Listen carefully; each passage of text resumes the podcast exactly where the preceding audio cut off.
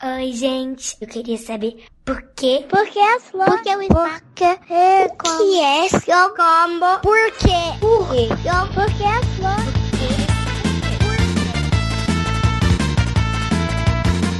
Bem-vindos a mais um episódio do Psy Kids. Sai, kids, porque sim não é a resposta.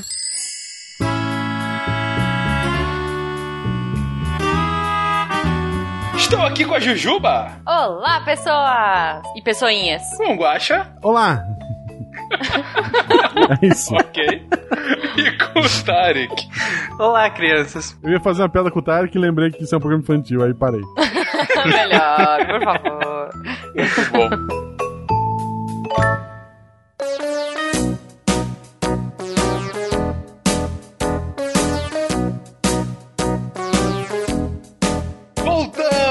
Aqui para mais um episódio do Psy Kids. Aquele esquema de sempre, gente. Crianças perguntam, cientistas respondem. E para começar, começar uma pergunta especial. Serei um tanto quanto ególatra. E tá as crianças tudo loucas perguntando o que que diabos é ególatra. Ególatra. Vocês saberão por quê? Todo mundo virando pro pai e perguntando.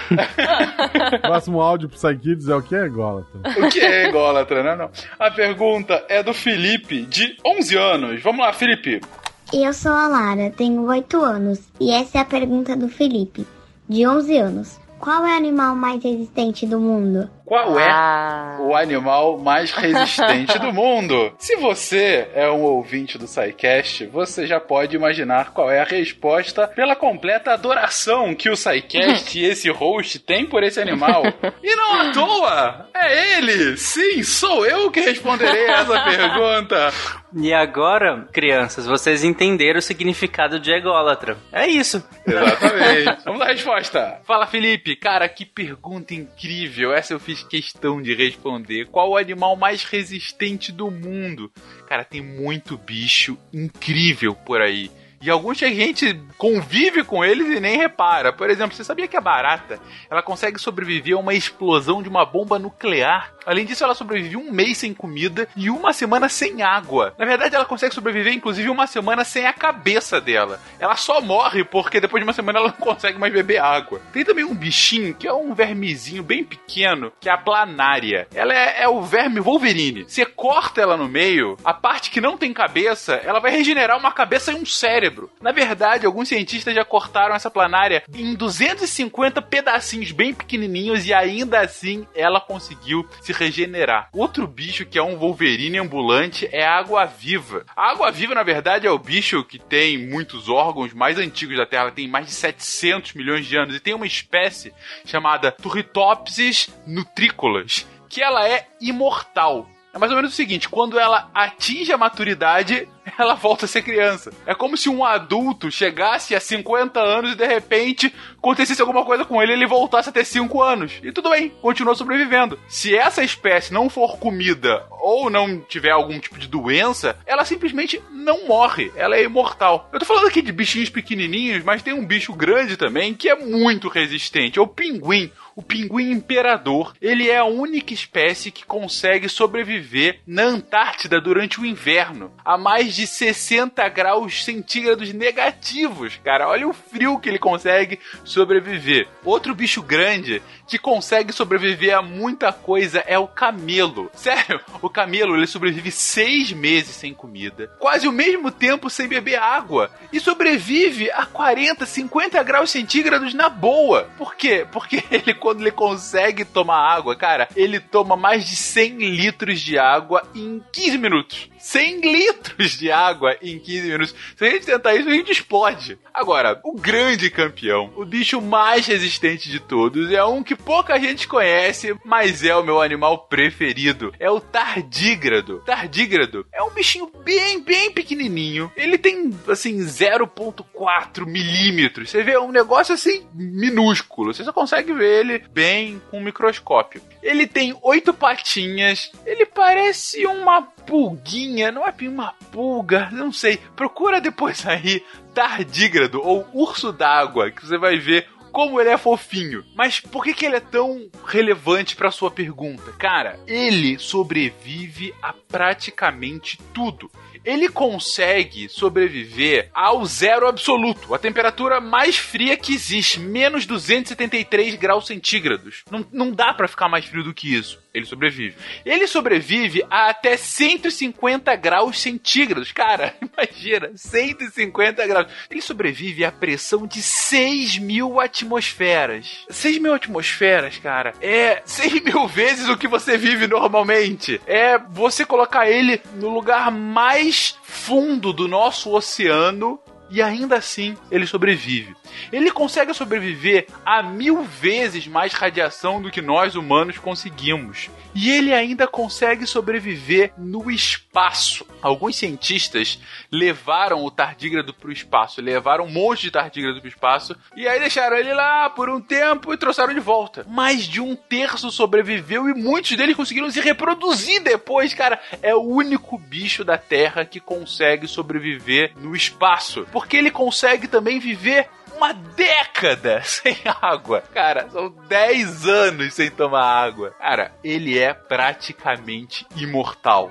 Então, assim, tem muito bicho muito resistente, mas o bicho mais resistente de todos, sem dúvida alguma, é o tardígrado. Um beijo, Felipe. Espero que tenha gostado da resposta e continue pesquisando sobre esses bichos incríveis, porque, cara, eles são sensacionais. É isso, Felipe. Depois dessa explicação sensacional desse cientista que você respondeu, Humilde. é humilde, muito humilde, essa é a resposta. O tardígrado é o bicho mais resistente. Eu queria deixar registrado pro ouvinte que tá na dúvida. Nossa, eles ficaram em silêncio pro Malta gravar isso tudo? Não, o Malta gra- pré-gravou isso, Gravou sozinho. gravou sozinho e se auto-chamou e se auto-elogiou. Aham. É isso que a gente tem aqui. É isso. É tipo o Pelé, que fala sempre em terceira pessoa, sabe? Tem o Edson e tem o Pelé. É, inclusive, Fencas, no áudio você falou que talvez a comparação não estivesse tão certa, mas tá é, entre a pulga e o tardígrado, né? O tamanho é mais ou menos o mesmo. Você falou, acho que no áudio, mais ou menos 2 milímetros, né? 4. É 0.4 milímetros. A 0.4 milímetros? Sim, ele é menor Não, do que então é bem menor do que uma pulga. Uma pulga geralmente tem uns 3 milímetros, né? A mais comumzinha, essas domésticas. Ele poderia ser uma pulga de uma pulga. Exatamente. Excelente. Lembrando os nossos pequenos ouvintes que mais resistente do que o tardígrado são nossos sonhos. Ó. ok. Ai. Nunca serão realizados. Obrigado por isso, Guaxa. Ai, ai. Continuando aqui, vamos falar de astronomia. Porque se tem uma coisa que as crianças adoram perguntar, é de astronomia. E a Débora, de 11 anos, faz a seguinte pergunta. Oi, gente, eu sou o Miquel. Eu tenho 5 anos. Essa é a pergunta da Débora de 11 anos. Por que, que o planeta gira em torno do Sol? Tchau, gente. Por que o planeta então gira em torno do Sol? Essa é a pergunta da Débora. Para te responder, Débora, a gente chamou o nosso físico, músico, cineasta, faz tudo, peão pra toda obra, Peninha, para responder. Vamos lá, Pena. Oi, Débora. Essa é muito boa. Por que o planeta gira ao redor do Sol? Ele gira ao redor do Sol porque ele já nasceu rodopiando ao redor do Sol e ninguém tirou ele dali. É, tirar um planeta do lugar é complicado, né? Mas como é que ele nasceu rodopiando? Como que é essa história? Na verdade, ele nasceu de uma nuvem uma nuvem gigantesca feita de gás e poeira. É uma nuvem tão grande, é enorme, muito maior do que o Sol, muito maior do que o sistema solar. É uma nuvem gigante, imagina uma nuvem gigante. Mas é maior ainda, tá? E essa nuvem, ela estava vagando no espaço, né? Ela veio, na verdade, de uma explosão de uma outra estrela, mas hum, não vamos falar sobre isso, senão daqui a pouco a gente volta muito, né? Vamos, vamos na nuvem. Então essa nuvem estava vagando no espaço e ela já tinha um movimento, ela já estava girando, porque as nuvens sempre estão se movimentando, não é mesmo? As nuvens, toda nuvem se movimenta, é difícil uma nuvem ficar parada. Então essa nuvem estava já com algum movimento, ela já tinha algum giro, e ela começou a dar origem aos planetas e ao Sol, porque é, a gravidade dessas poeiras, essas partículas, esses gases, todos começaram a puxar umas às outras, e aí formou-se bem no centro dessa nuvem o Sol, né? Essas partículas foram caindo umas, chocando umas com as outras, e de repente deu ori- origem ao sol, sol. E esse sol começou a puxar tudo que, que tava ali ao redor e ele foi crescendo de tamanho, foi crescendo. Mas algumas coisas não caíram no sol. Por quê? Porque estavam girando, já estavam girando ao redor ali e não conseguiram. O sol tentou pegar, mas estava girando. Vem pra cá, você, não vou. Tô girando aqui, ó. Ó, ó, olha eu aqui, não vai me pegar. Essas coisas que estavam girando foram também se juntando e deu origem aos planetas. Então a Terra e, e, todos os planetas do sistema solar, na verdade, eram um monte de nuvem, de partícula, de poeira, de gás que se juntaram, formaram um planeta e ele já nasceu girando, porque os que não estavam girando, eles já o sol pegou todo mundo. Então só sobrou quem não tava, quem tava girando, quem sobrou nessa história toda para poder virar um planeta e contar essa história. Tá bom? Espero que tenha ajudado aí, viu, Débora? Beijo para você.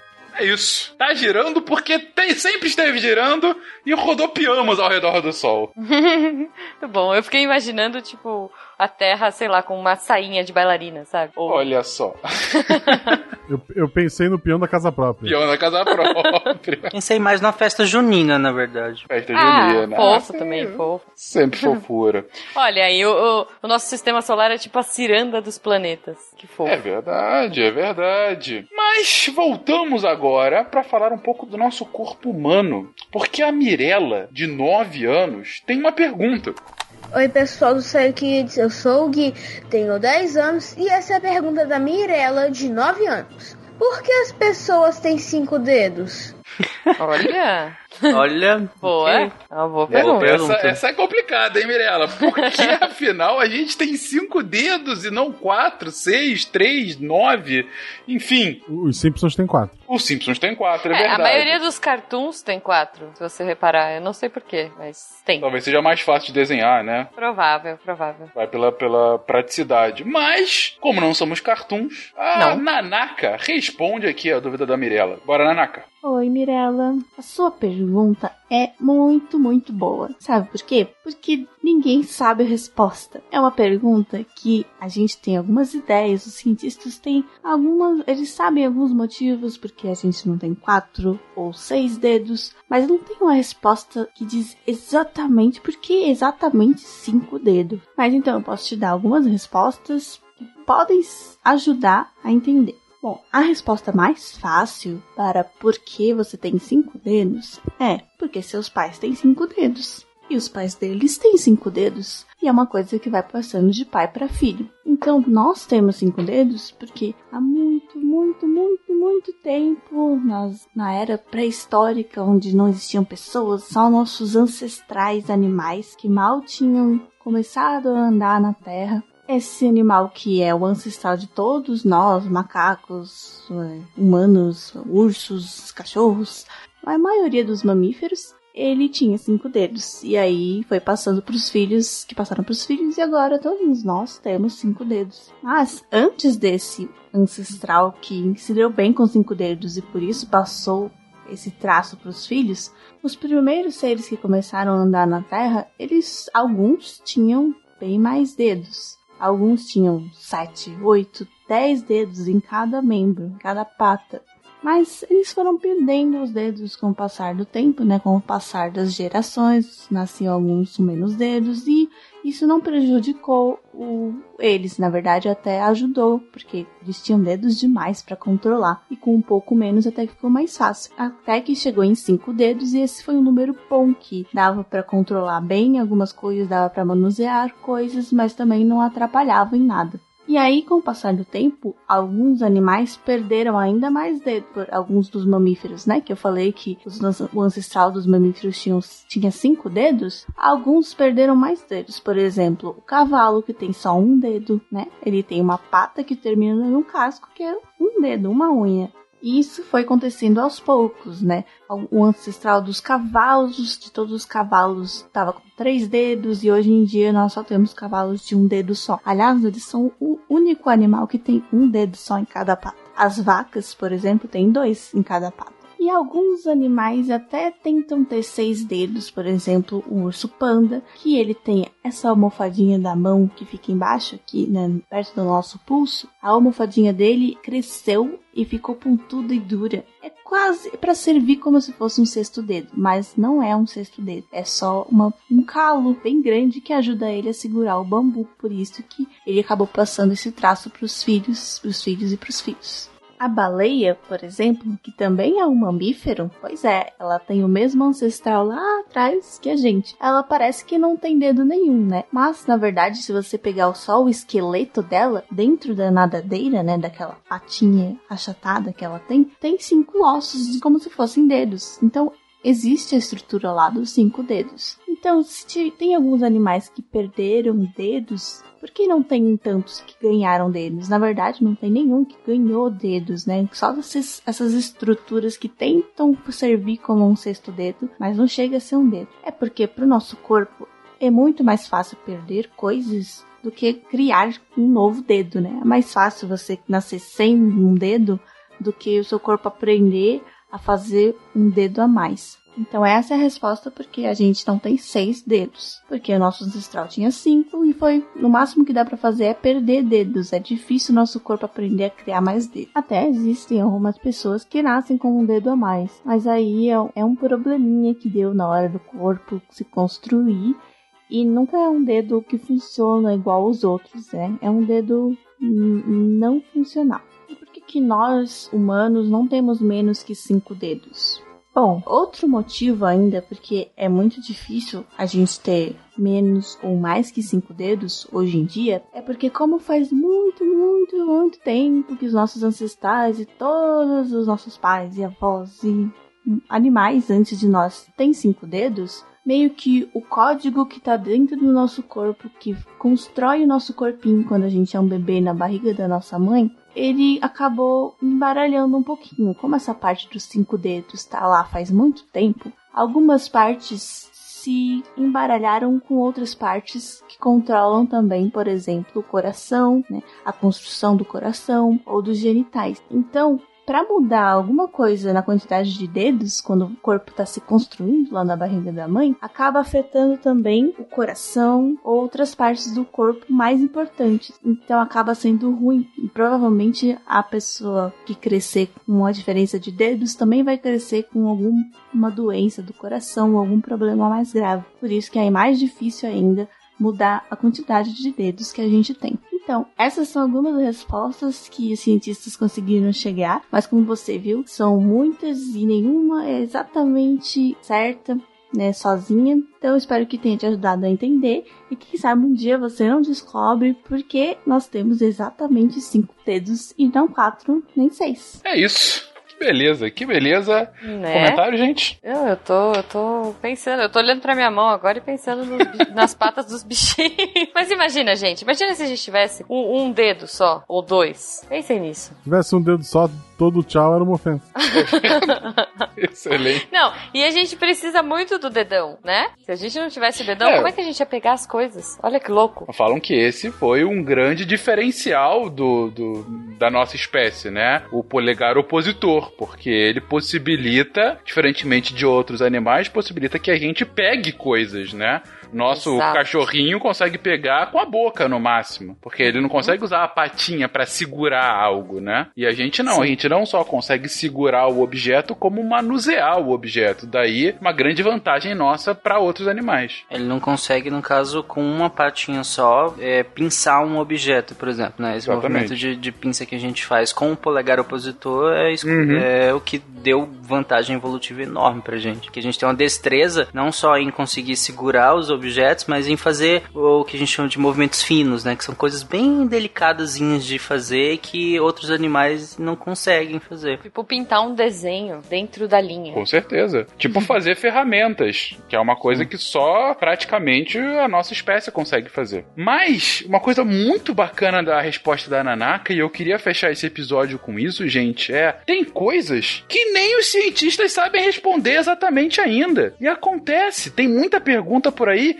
que a gente ainda quer saber exatamente as respostas. E é por isso que você tem que continuar se informando para aprender cada vez mais, para ter mais conhecimento e para que você mesmo vire um cientista no futuro e consiga chegar a essas respostas. Como disse a Nanaka, talvez até responder porque afinal a gente tem cinco e não quatro ou seis dedos. Exatamente. Se você tem alguma dúvida, não fica chateado às vezes, quando alguém não sabe responder. Pelo contrário, estuda, quem sabe alguém já respondeu que você ainda não chegou nessa pessoa, ou mesmo quem sabe um dia, como o Fencas falou, você responde. É isso. E com esse pensamento, acabamos aqui o episódio. E lembramos sempre que se você quiser mandar perguntas pro PsyKids, é só enviar para contato@psycast.com.br. Um beijo, gente. Até semana que vem. Beijo. Beijo, gente. Espero que vocês tenham levantado seu, seu dedão pra gente.